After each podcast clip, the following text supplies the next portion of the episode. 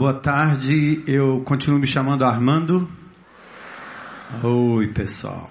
Bom estar aqui de novo, mais uma vez, para a glória de Deus, juntos adorarmos o Senhor.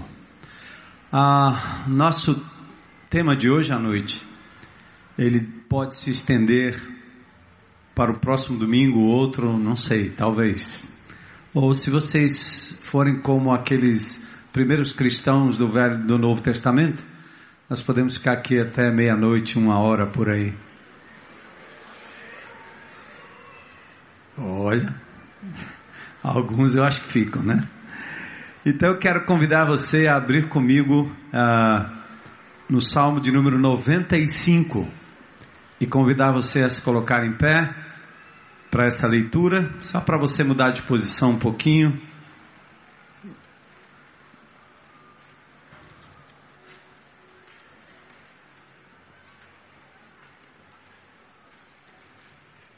O Salmo de número 95. Esse foi um texto que eu comecei a trabalhar e ele foi ficando cada vez mais empolgante, mais longo que eu disse, não, tenho que dividir talvez em duas ou três porções. Então, espero poder fazer isso hoje à noite com vocês. O Salmo de número 95 diz assim: Venham. Aliás, é um, um cântico de chamado. Venham, movam-se, mexam-se, cantemos ao Senhor com alegria, aclamemos a rocha da nossa salvação. Vamos à presença dele com ações de graças.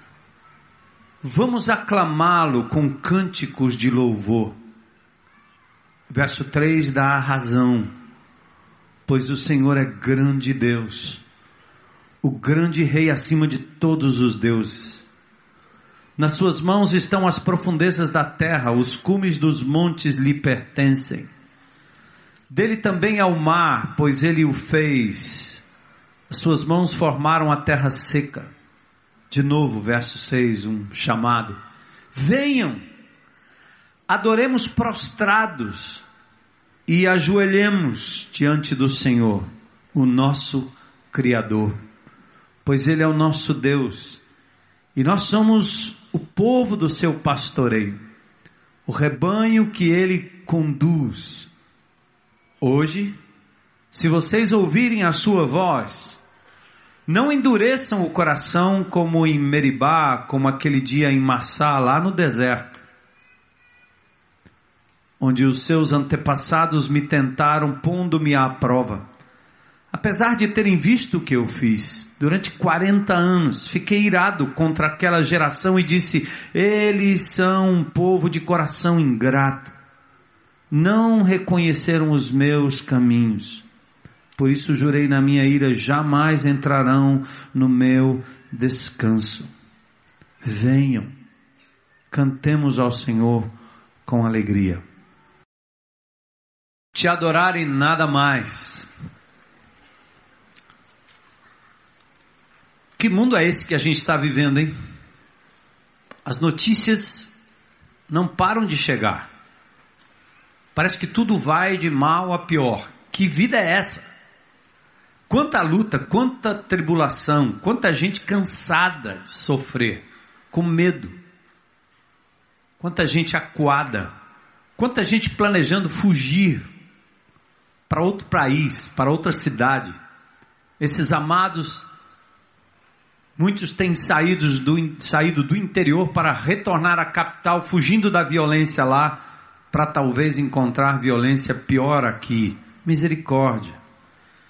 E eu imagino você que está aqui hoje à noite, de uma forma ou de outra. Certamente você tem vivido nesses dias momentos preocupantes, alguma situação na sua vida de estresse, de preocupação, tirando o teu sono, teu juízo, tua saúde, talvez causando sofrimento, angústia interior. Todos nós passamos por isso. Como aquele ou a família do médico Jaime Gold lá do Rio de Janeiro. Que tristeza, o cara sai para andar de bicicleta e é esfaqueado no meio da rua, sem nenhum sentido. Que tristeza ver pessoas superlotando os corredores e os nossos governantes correndo lá para tentar remediar uma situação que é ridícula, porque enquanto enchem os seus próprios bolsos com contas fora do país, enquanto sonegam, roubam, inventam caixa 2, 3, 4, a nossa saúde continua como está e a gente fazendo de conta que esse é um problema só de verba. Não é um problema só de verba. Que país é esse que nos deixa tristes, indignados e chateados quando nós temos um bairro como esse do Ancuri, com pessoas que Jesus ama, morando sem nenhum saneamento, crianças tendo que brincar em cima de esgotos a céu aberto, quando em época de chuva as casas são invadidas, quando nós temos no pacotê a violência e o tráfico tomando conta, mas muito mais pelo desprezo daquele lugar escuro que país é esse? Como é difícil. Alguns desses problemas que nós passamos hoje aqui foram causados por nós mesmos. Nós estamos colhendo muita coisa que nós plantamos. Erros do passado, decisões mal feitas, escolhas erradas, desobediência ao mandamento divino. Muitos de nós não conhecíamos os mandamentos então hoje nós colhemos um pouco do fruto daquilo ah, que nós semeamos no passado. Outras coisas que nós passamos têm a ver com erros que as pessoas cometem contra nós. São escolhas feitas que nos afetam.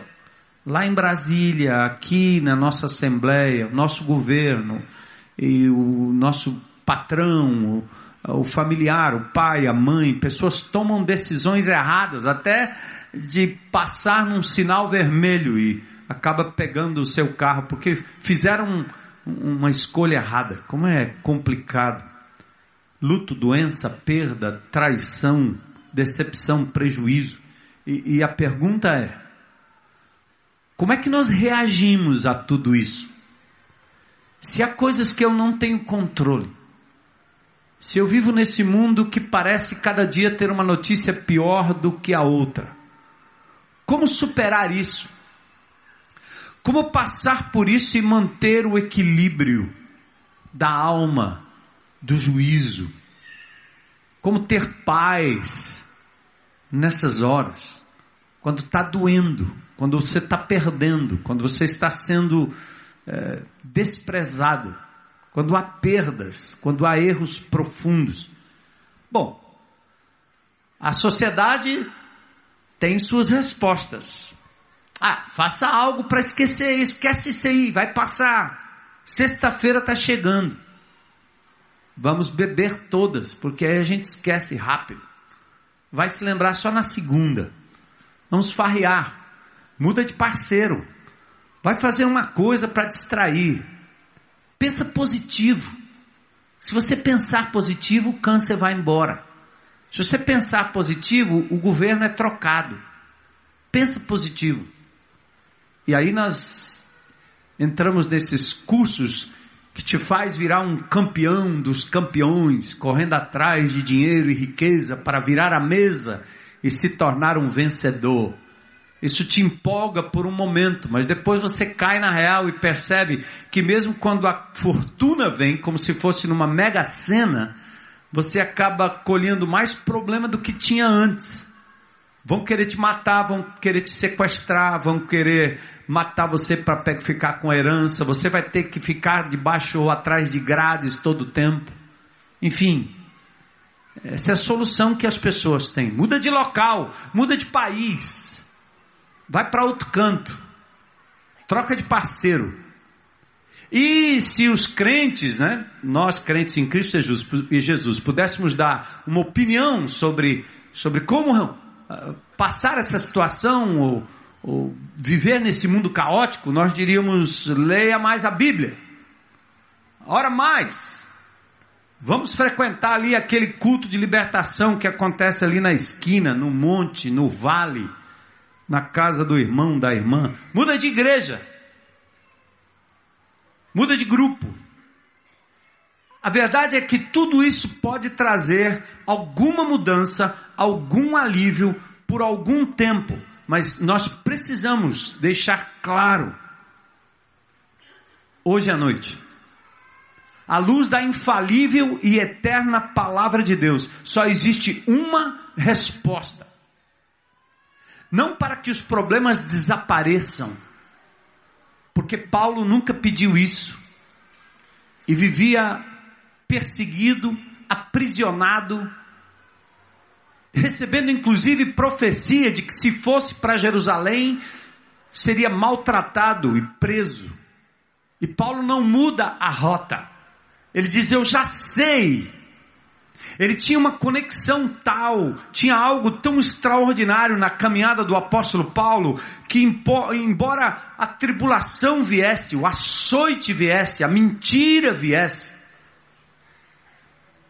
ele continuava firme, inabalável, com uma paz, com uma tranquilidade de quem à meia-noite na prisão canta louva, adora. Coisa de doido, não é não? Jesus, então, a sua própria vida, perseguido aqui, perseguido acolá.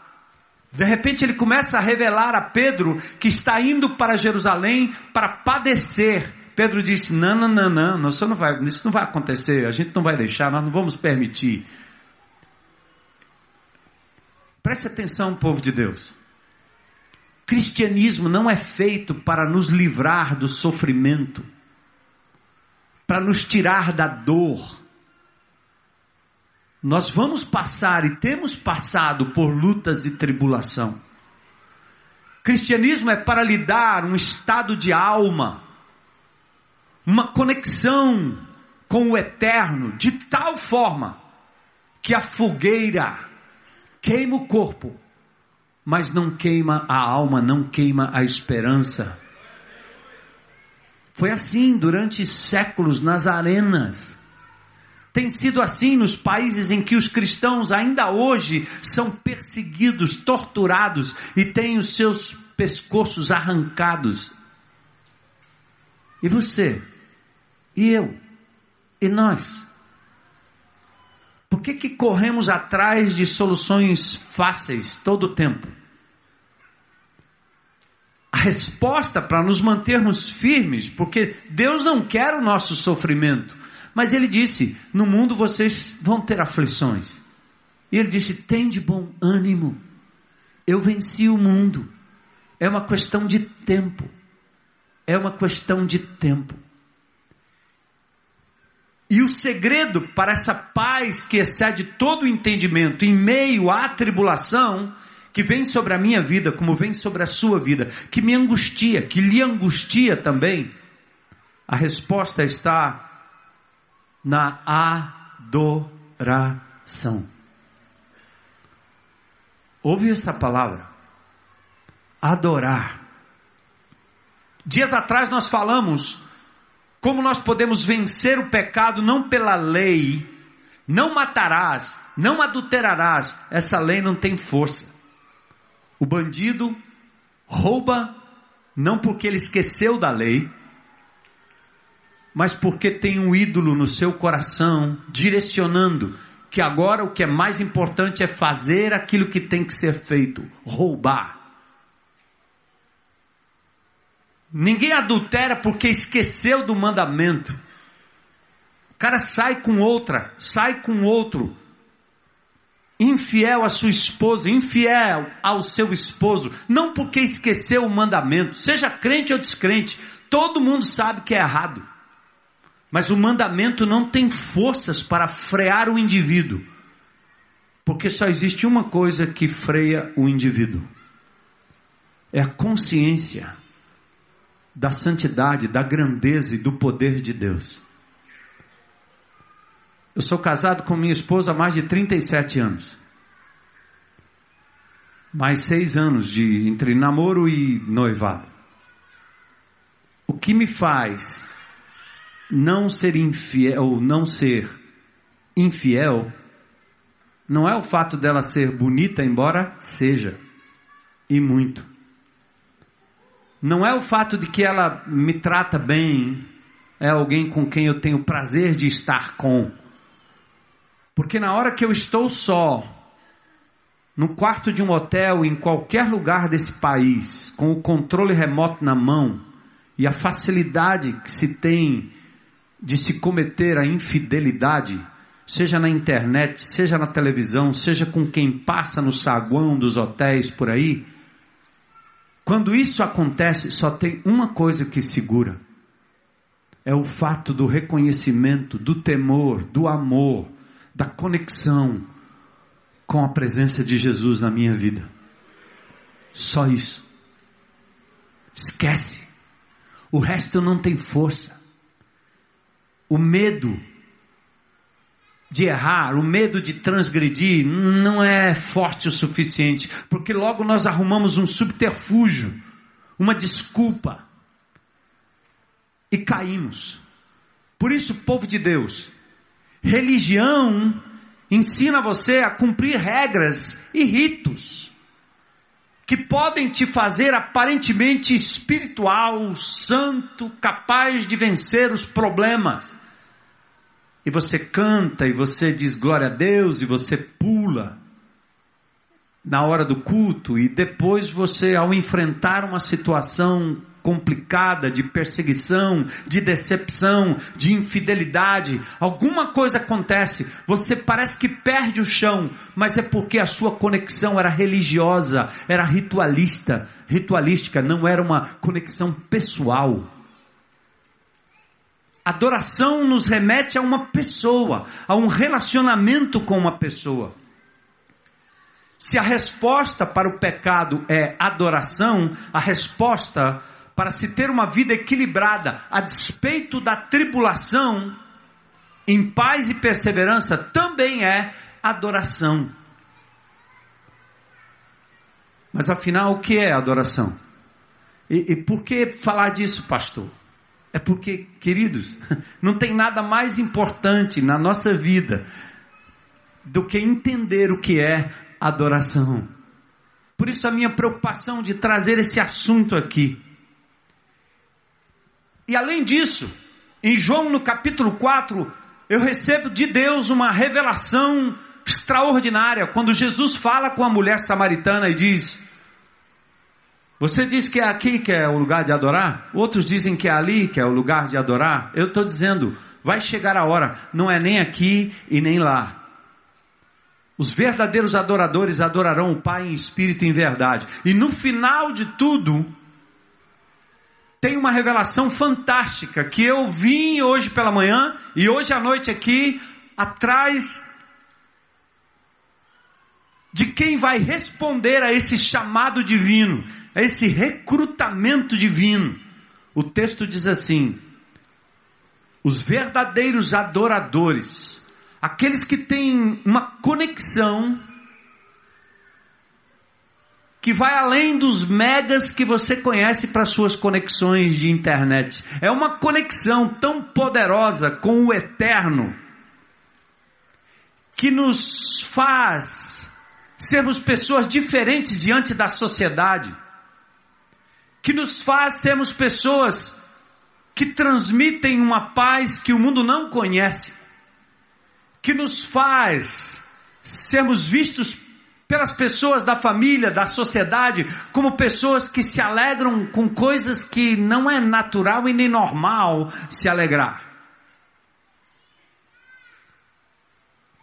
Essa conexão divina com o divino, chamada adoração, Diz o texto aqui que estes que têm esta conexão, ou que querem esta conexão, estão sendo procurados pelo Pai.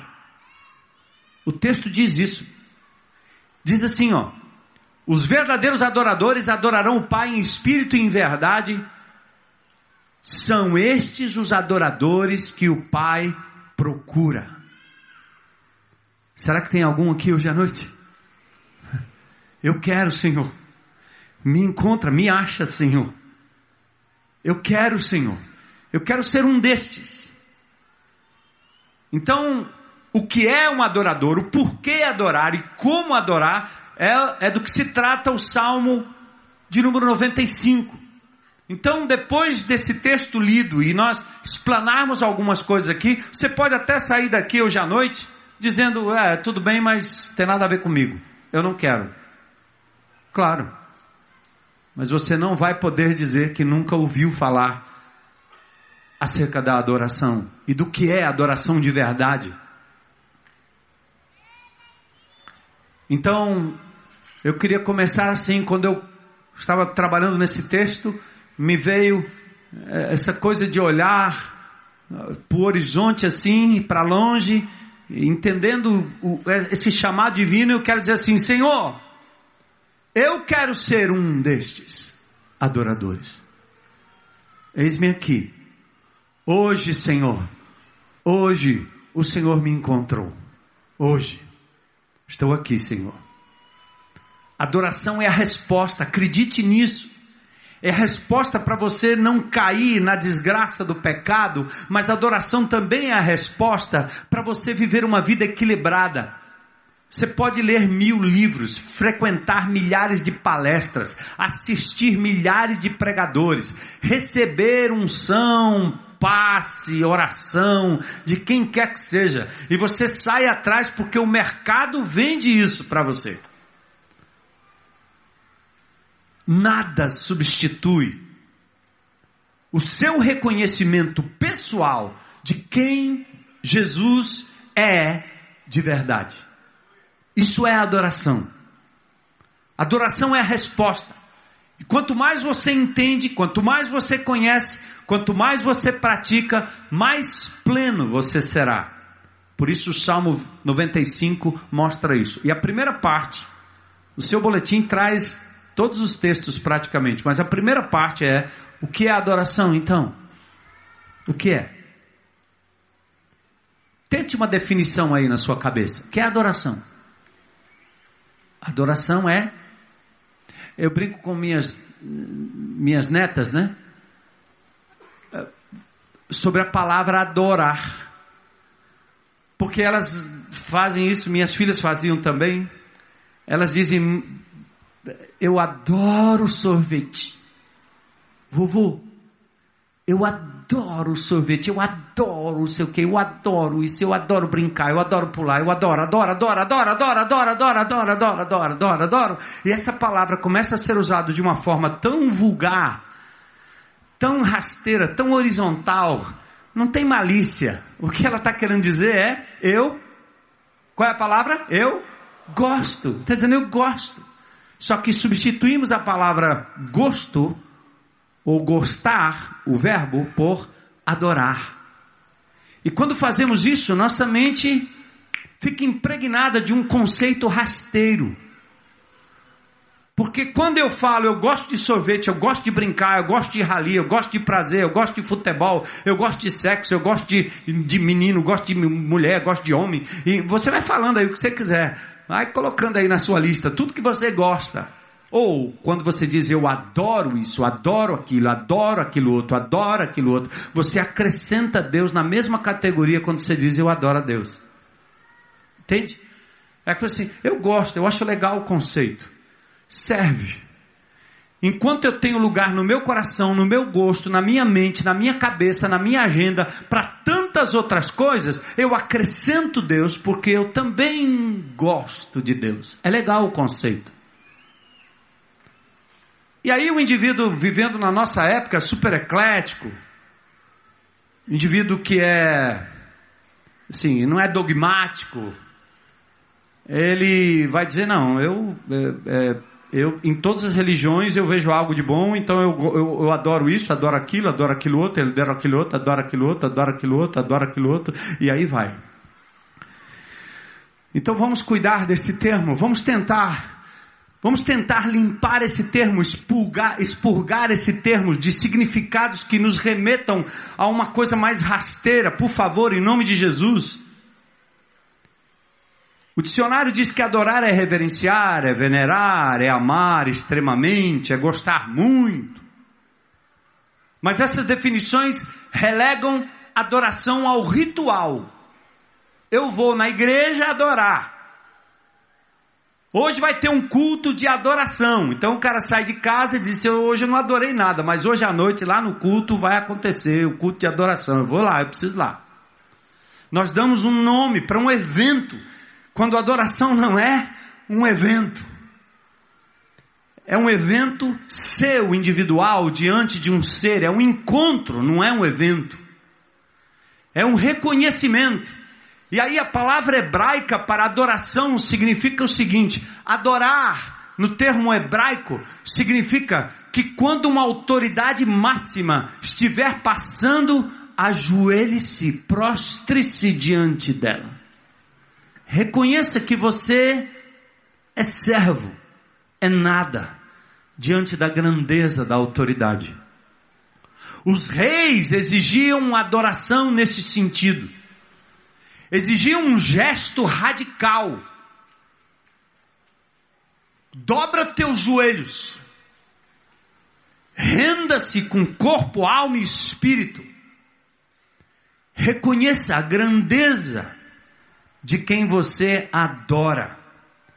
Então, adorar é dar um valor pleno e total a alguém, de modo que o seu ser todo esteja envolvido o tempo todo na adoração. É como aquele negociante que, lá no Evangelho de Mateus, capítulo 13, verso 46, encontra uma pérola de grande valor, está lá, ele estava procurando todo o tempo por aquela pérola preciosa, e ao encontrar a pérola, ele vende tudo, tudo, tudo, para adquirir a pérola. Quando nós encontramos a pessoa de Jesus, eu digo, valeu a pena e vale a pena deixar tudo, fazer com que tudo tenha um valor relativo no meu coração, para dar o valor absoluto, radicalmente apaixonado pela pessoa do Senhor Jesus Cristo. Irmãos, os muçulmanos sabem fazer isso com Alá muito melhor do que nós fazemos. Quando nós nos comparamos a estes homens bomba, que por amor e devoção a um Deus supremo da religião deles, é capaz de detonar a sua própria vida Quando você vai num país muçulmano e vê em determinadas horas do dia a população toda se dobrando e se rendendo, homens de maleta, homens de terno e gravata, homens bem vestidos, homens que no meio da praça, homens que no meio dos negócios, onde quer que estejam, na hora devida, eles adoram, se submetem, reconhecem a grandeza, a tal ponto de não admitirem que se faça uma caricatura do seu profeta. Porque a caricatura significa uma blasfêmia, dado a grandeza que dão ao profeta. E você diz assim: ah, isso é coisa de radical. Amados, Jesus não exige nada menos. Por isso ele diz que nós temos que amar a Deus de todo o coração, de toda a nossa alma, de todo o nosso entendimento. Por isso que quando ele nos chama, ele diz: se você não deixar pai, mãe, irmão, por amor de mim, você não é digno de mim. O que nós precisamos é compreender que à medida que o nosso ser está totalmente devotado a esse Deus em adoração, as outras coisas se tornam acréscimos, que não nos dominam, que não nos manipulam mais, que não valem mais. Porque no momento em que você está diante de uma oferta, para o erro, para o pecado, para a prostituição, para a traição, para o roubo, para o ganho fácil. Você naquela hora, ao invés de se render ao apelo daquele que quer te escravizar, você diz: Eu tenho um Deus que me ama, eu tenho um Deus que é santo, eu tenho um Deus que me dá toda a riqueza, eu tenho um Deus que me honra, eu tenho um Deus cuja graça é suficiente e bastante, portanto eu não preciso disso. Mas você só o faz se for um adorador de verdade, alguém disposto. E aí, amados, o texto nos ensina a primeira coisa. O salmista define a adoração pelo escopo da entrega. Presta atenção, e hoje à noite nós vamos tratar só disso. Como é? O que que, o que, que manifesta adoração na minha vida? É quando você se entrega de corpo, alma e coração barra cérebro, mente, raciocínio, inteligência, vontade. Adoração para ser adoração de verdade é como a música que cantamos, o cântico, tudo obscurece quando te contemplo, tudo ao redor perde sentido, tudo ao redor perde significado quando eu contemplo a tua glória, a tua presença, o teu poder na minha vida. E aí eu me entrego de corpo, meu corpo. Eu me entrego de alma, minhas emoções. E me entrego de coração, raciocínio, mente e vontade.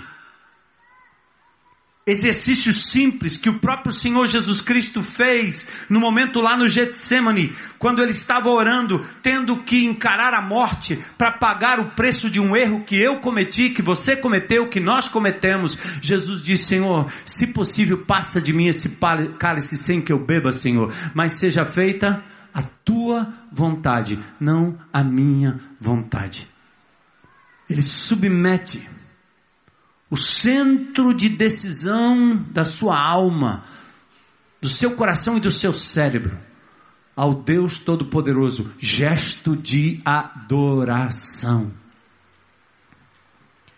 Jesus teve a oportunidade no início do seu ministério de receber tudo que este mundo pode dar em termos de riquezas, de domínio, de poder, de significado, tudo que você e eu corremos todos os dias atrás, de significado, de valorização, de status, de posição.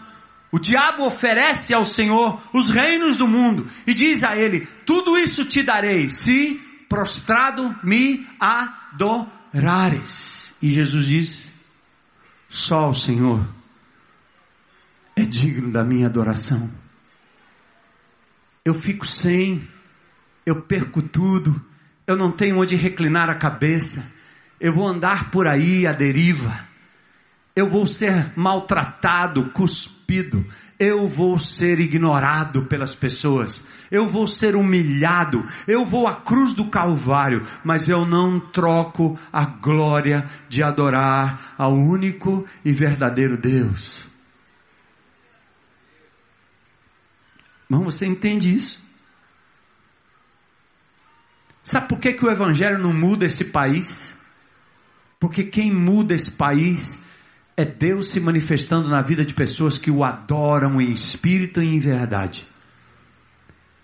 Sabe por que a sociedade não muda? Porque as pessoas ao redor não mudam, porque a comunidade não muda. Sabe por quê? Ou não é impactada pela força e o poder do Evangelho porque só aqueles que se entregam de corpo, alma e coração ao Senhor e que o adoram de verdade, estes fazem diferença, esses deixam impacto, esses produzem transformação, porque as pessoas veem neles e nelas a glória de Deus se manifestando.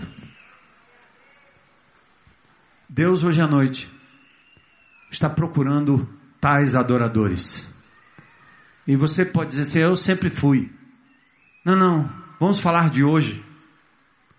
Ou talvez reflita na sua vida o quanto você tem gostado de Deus, acrescentado Deus à sua agenda num determinado momento, num determinado horário. Mas quantos de verdade têm colocado à disposição de Deus todo o seu ser, corpo? O Salmo no verso 1 diz: Venham, mobilidade, cantem, aclamem, venham, saiam do lugar, movam-se, mobilização, cantem, abrem, abram a boca. Seja você afinado ou desafinado. Abra a boca. Cante, louve, adore, exalte, coloque Deus no seu vocabulário, coloque a sua palavra no seu vocabulário. Me assusta às vezes e me entristece mais do que assusta, às vezes estar no meio de crentes em Cristo Jesus que incorporaram ao seu vocabulário os palavrões triviais da sociedade. Hoje você vai numa roda de adolescentes e eles estão falando os palavrões mais terríveis. E às vezes papai e mamãe estão perto e eles também estão falando palavrão. Na minha época não era assim. Mas não é só na minha época. É na minha relação com Deus Santo. Não é possível, não combina, é, é incompatível.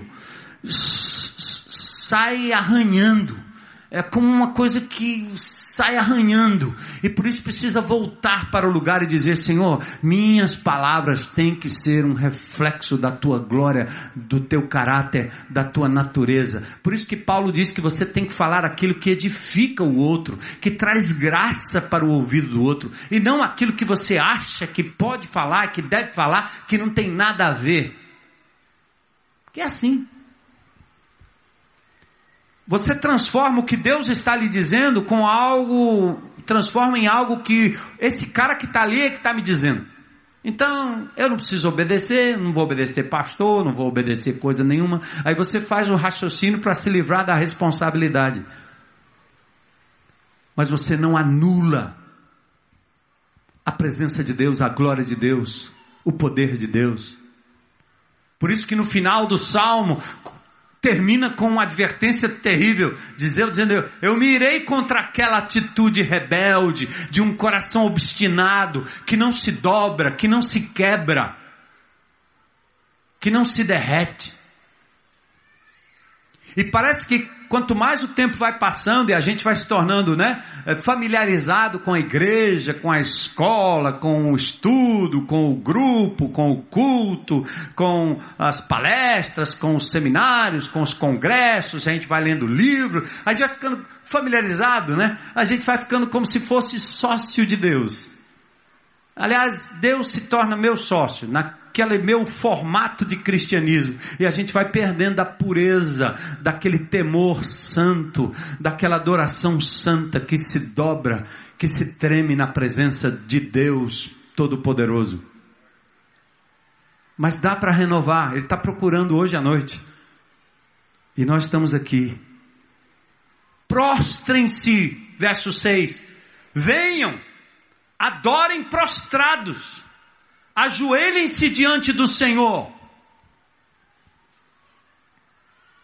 O que ele está dizendo? O teu corpo tem que responder a isso que você está dizendo que é adorador. Deus está pedindo de você, Deus está esperando de você uma atitude que envolva o teu corpo, as tuas mãos, a tua boca teus olhos, os teus ouvidos, o que você ouve, amigo, o que você vê, meu amigo, o que você escolhe para ver, para ouvir.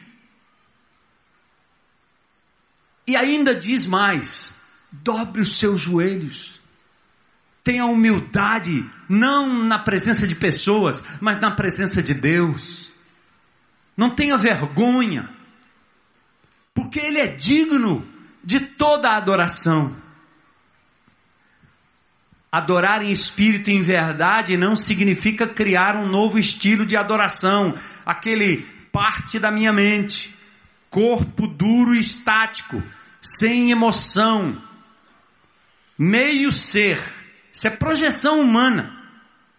Por isso Jesus disse assim: vão me, adoram, porque os seus ensinamentos são ensinamentos e regras humanas. Você criou um estereótipo de adoração. E Jesus está dizendo: não, não, não. Não é assim. É em espírito e é em verdade e é segundo os parâmetros da Sua palavra. É o nosso ser total usado para a glória de Deus. Em Romanos 6,19, olha o que o apóstolo Paulo fala do seu corpo dos membros do seu corpo. E aqui inclui da língua ao ouvido ao órgão sexual. Aos teus pés, tuas mãos, teus braços.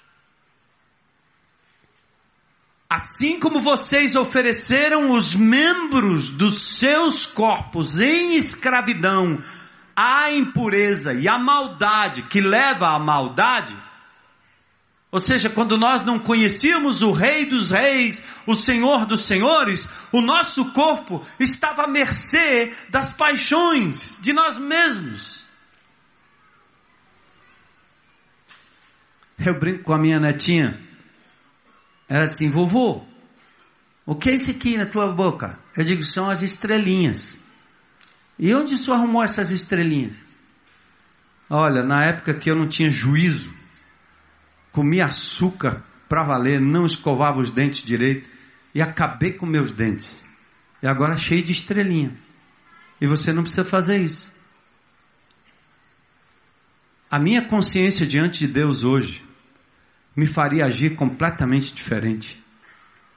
Se eu soubesse o mal que me fazia as coisas que eu comia. Não porque eu sou vegetariano, não porque eu sou não sei o que, não porque eu sou coisa nenhuma, mas porque esse corpo pertence ao Espírito Santo de Deus. E que tal fazer bom uso dele? Que tal tratar bem, porque é templo do Espírito? Assim eu adoro a Deus com o meu corpo. Dieta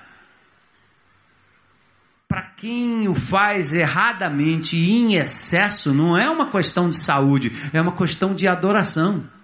Enquanto não for encarado como algo espiritual, não funciona. Você vai e vem, vai e vem, vai e vem, vai e vem, vai e vem. Salvo por aqueles que têm disfunções hormonais ou disfunções que levam a natural obesidade ou coisa parecida, tem que às vezes intervir radicalmente. Mas nós estamos vivendo numa população de obesos. Está todo mundo apavorado com o que está acontecendo no nosso país. E você continua achando graça. Porque está comendo veneno. O que é que para? O mundo sabe como continuar destruindo o teu corpo. Que quanto mais ele destrói o teu corpo, mais ele destrói um instrumento de adoração ao Todo-Poderoso. E no momento que você encarar isso como uma atitude de adoração, cuidar bem do seu corpo, tudo muda. Você tem que sair daqui hoje à noite dizendo: Eu quero adorar a Deus, como estes aqui disseram: A minha vida sexual está entregue ao Senhor. Eu quero cuidar desse corpo como um vaso, como um templo divino. Não vou deixar que a malícia, que a pornografia, a, a pornografia adentre os meus olhos. Não é uma questão de regra de crente. Simpósios, audiências públicas, estão rolando em Brasília e em todo lugar para destruir a ética cristã. Porque as pessoas estão entendendo que nossa ética cristã é apenas um conjunto de regras que castra a liberdade das pessoas. Eles não entendem que nós o fazemos por adoração ao Criador, que quer que a gente tenha uma vida saudável para viver para a glória dele, não para aparecer, não para se mostrar o sarado, o bacana, o legal. Seu corpo está a serviço de quem? Então vamos aqui, primeiro, coloca o teu corpo na postura de adoração, meu irmão. Deus está procurando. Está pronto? Está disposto? E Deus quer gestos concretos. Porque adoração que fica só na cabeça ou só na emoção não é adoração. É tanto que em Filipenses no capítulo 2 diz que Deus exaltou Jesus a uma alta posição, lhe dando um nome que está acima de todo nome, para quê? Para que ao nome de Jesus, diante dele, se dobre todo o joelho e toda a língua confesse que Jesus é o que? Senhor. Um dia, todos, compulsoriamente, ateus, inimigos, os que blasfemam de Deus, os que não querem nada com Deus, os que perseguem Jesus, todos um dia, todos, todos, diante da majestade de Jesus, o soberano Rei dos Reis, todo joelho se dobrará e toda língua confessará que Jesus Cristo é Senhor. Senhor, Senhor, Senhor. Senhor.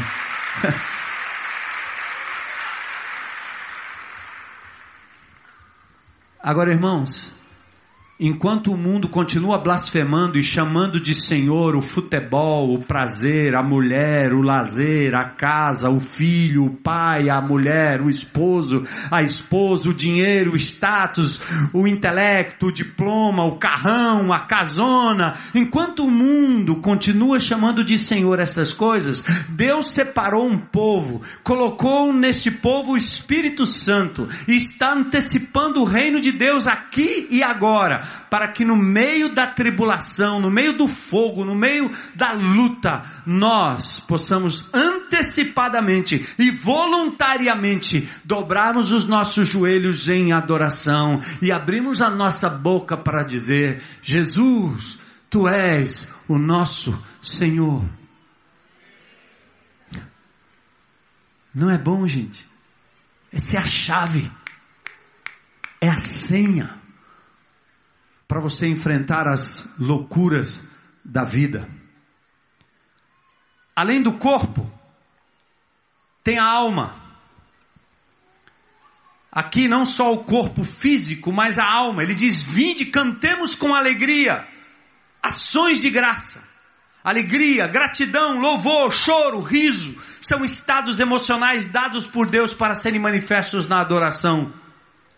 Não quero parecer piega por nada. Hoje aqui, enquanto nós adoramos o nome do Senhor, eu não pude me conter. As lágrimas descem. Porque é demais. Quando nós nos reunimos como igreja e adoramos o Senhor Jesus, não é não? A emoção é muito maior do que a vitória do seu time em qualquer campeonato. Eu espero, eu espero, eu espero, porque senão você adora o time e acrescenta o seu gosto por Jesus, aquilo que você sente emocionalmente nas horas de prazer. Entendeu? Quando você vê um artista, quando você vê um ídolo, quando você vê um jogador de futebol passando, quer autógrafo, as meninas desmaiam, os rapazes enlouquecem.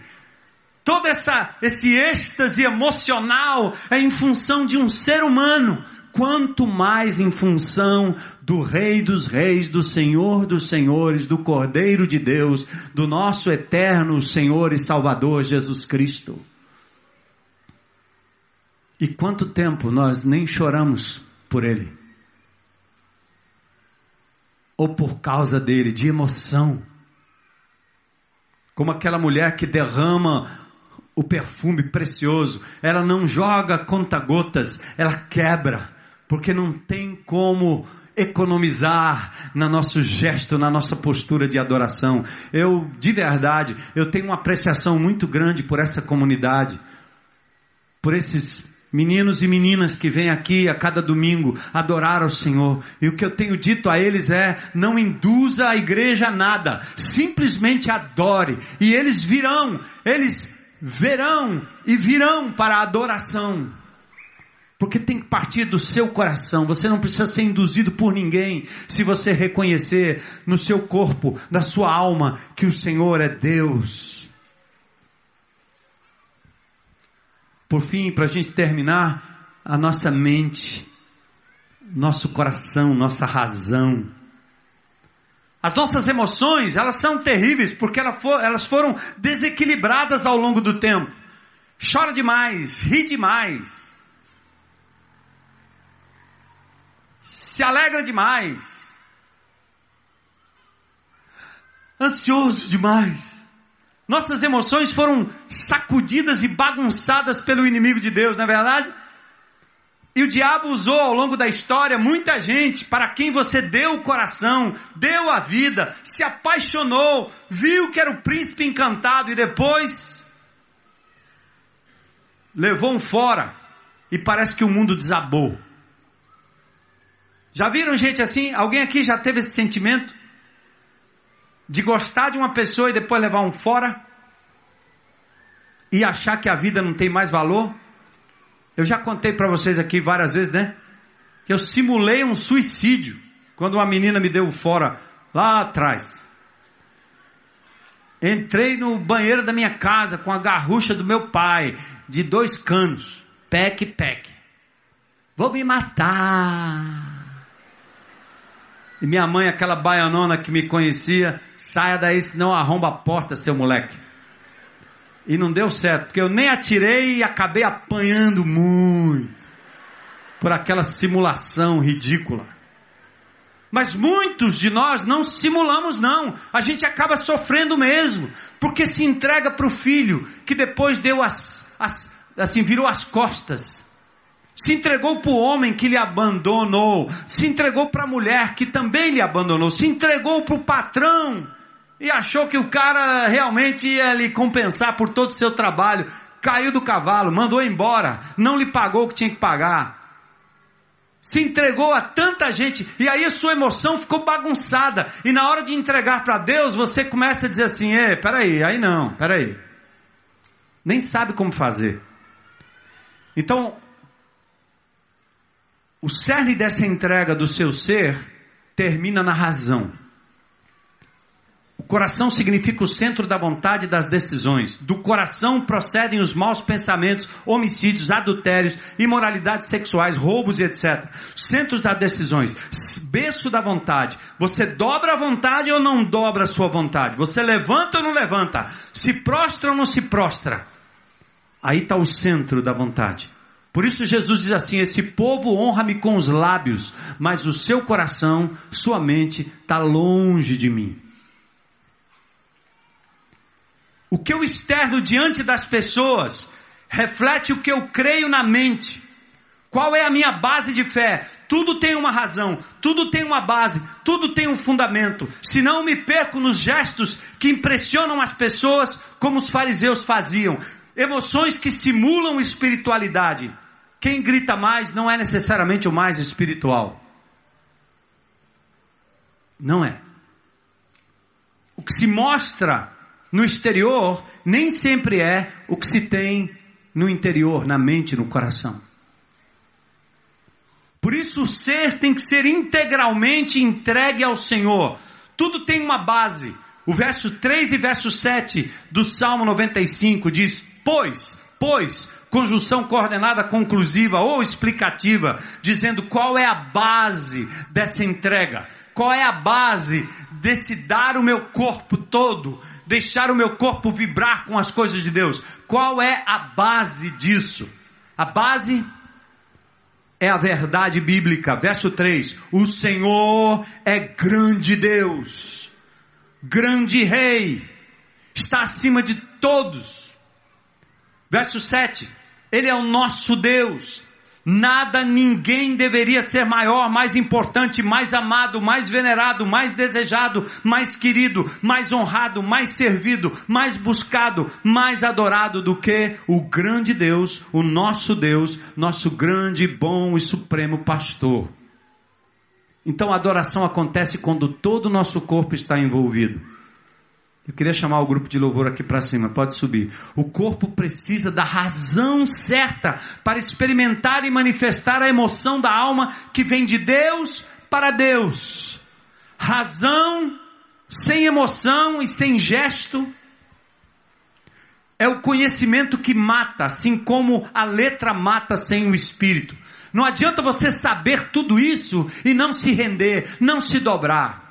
Somos especialistas em conhecer textos de adoração, histórias de adoração, mas a gente fica parado, a gente não vibra, não levantamos as mãos, não batemos palmas, não nos emocionamos, não dançamos na presença de Deus. A frustração divina é o quanto nos contentamos com essa mediocridade espiritual e quando a buscamos, nos deixamos enganar pelos apelos genéricos, piratas, com ênfases parciais. Existe um tesouro e nós não precisamos viver como mendigos. Lembra de Davi?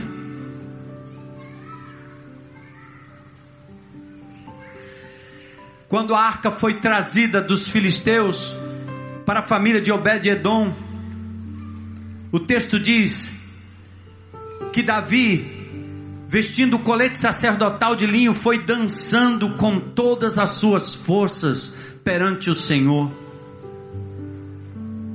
Mical, filha de Saul, observava de uma janela, e ao ver o rei Davi dançando e comemorando perante o Senhor, ela o desprezou em seu coração. Por quê? Mical, filha de Saul, saiu ao encontro de Davi e lhe disse: Como o rei de Israel se destacou hoje, tirou o manto na frente das escravas de seus servos, como um homem vulgar. Que besteira, que vulgaridade é essa, Davi, de ficar dançando na presença das pessoas? Você é um rei, você é macho, você é um homem, você é durão, não tem essa não. Vale dançar no forró, vale dançar pular na vaquejada, vale dançar na balada, vale se mostrar todo sentimental e emotivo quando está na frente da gatinha, do gatinho. Vale ser legal no meio da turma, vale rir, contar piada, tuitar, whatsappear, passar para todo mundo as brincadeiras, vale rir, vale ser, vale tudo isso. Mas diante de Deus não, é ridículo.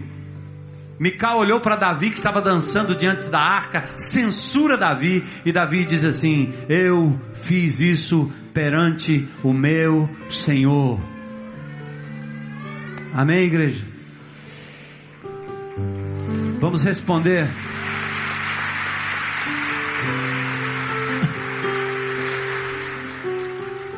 Então, para um Pausa um momento aí. Não sei se você vai fechar os olhos, manter os olhos abertos, não sei.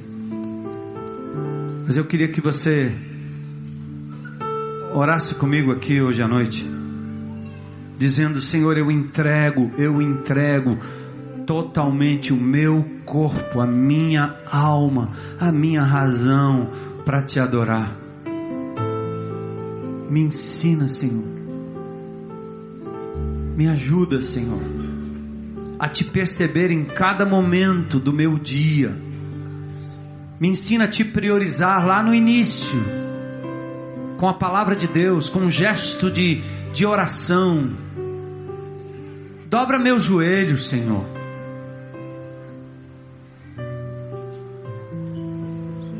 Deus pede umas coisas do seu servo que parece estranho, né? Moisés tem um encontro com Deus naquele lugar deserto, e aí Deus diz assim: tira as sandálias dos seus pés. Tira. Pisa no chão aí. Onde você está pisando é terra santa, eu estou aqui.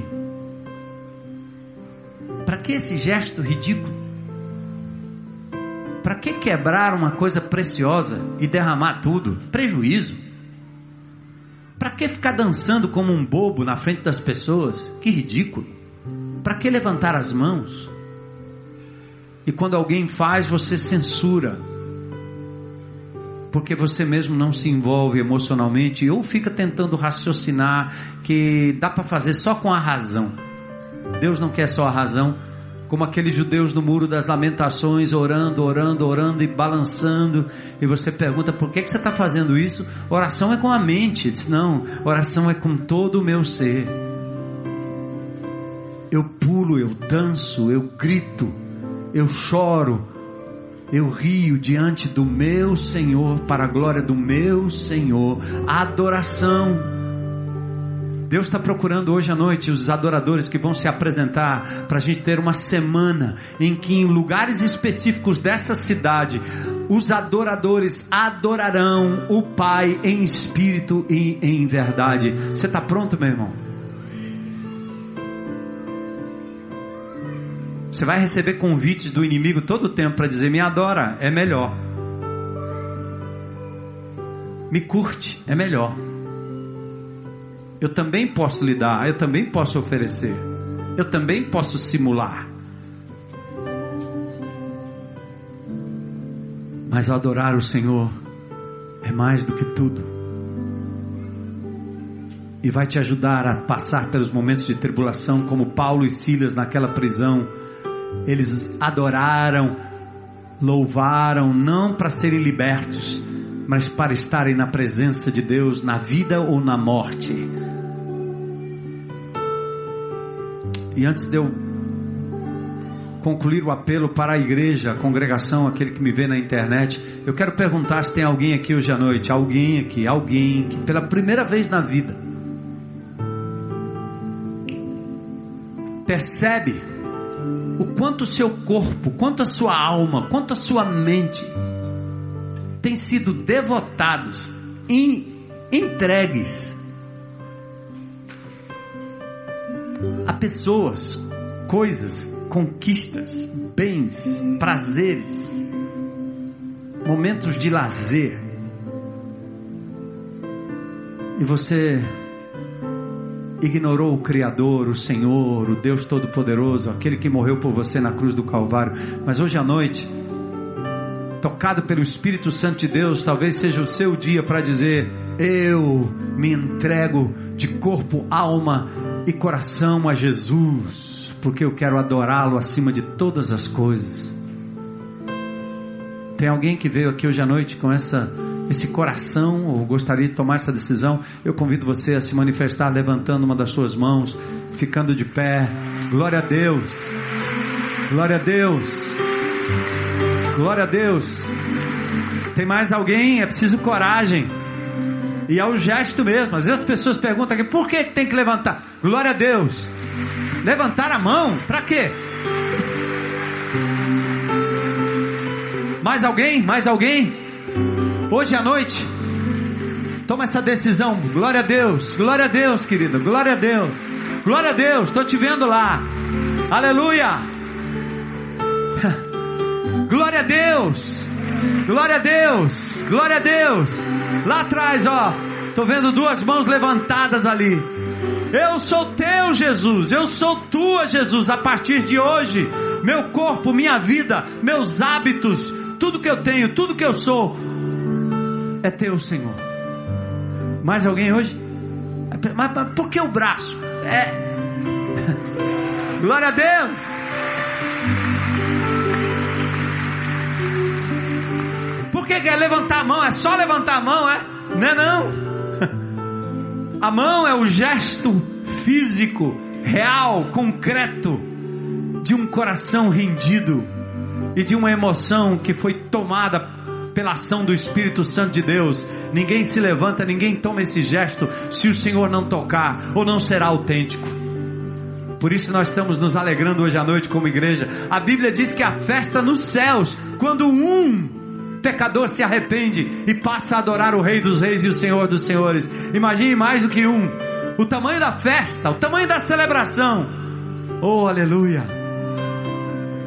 E eu quero convidar você, meu irmão, que hoje à noite entendeu que o teu ser completo e total tem que estar rendido ao Senhor.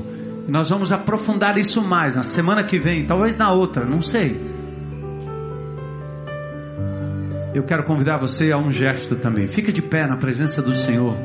Diga: Eu quero ser esse adorador. Te adorar em nada mais é o que eu quero, Senhor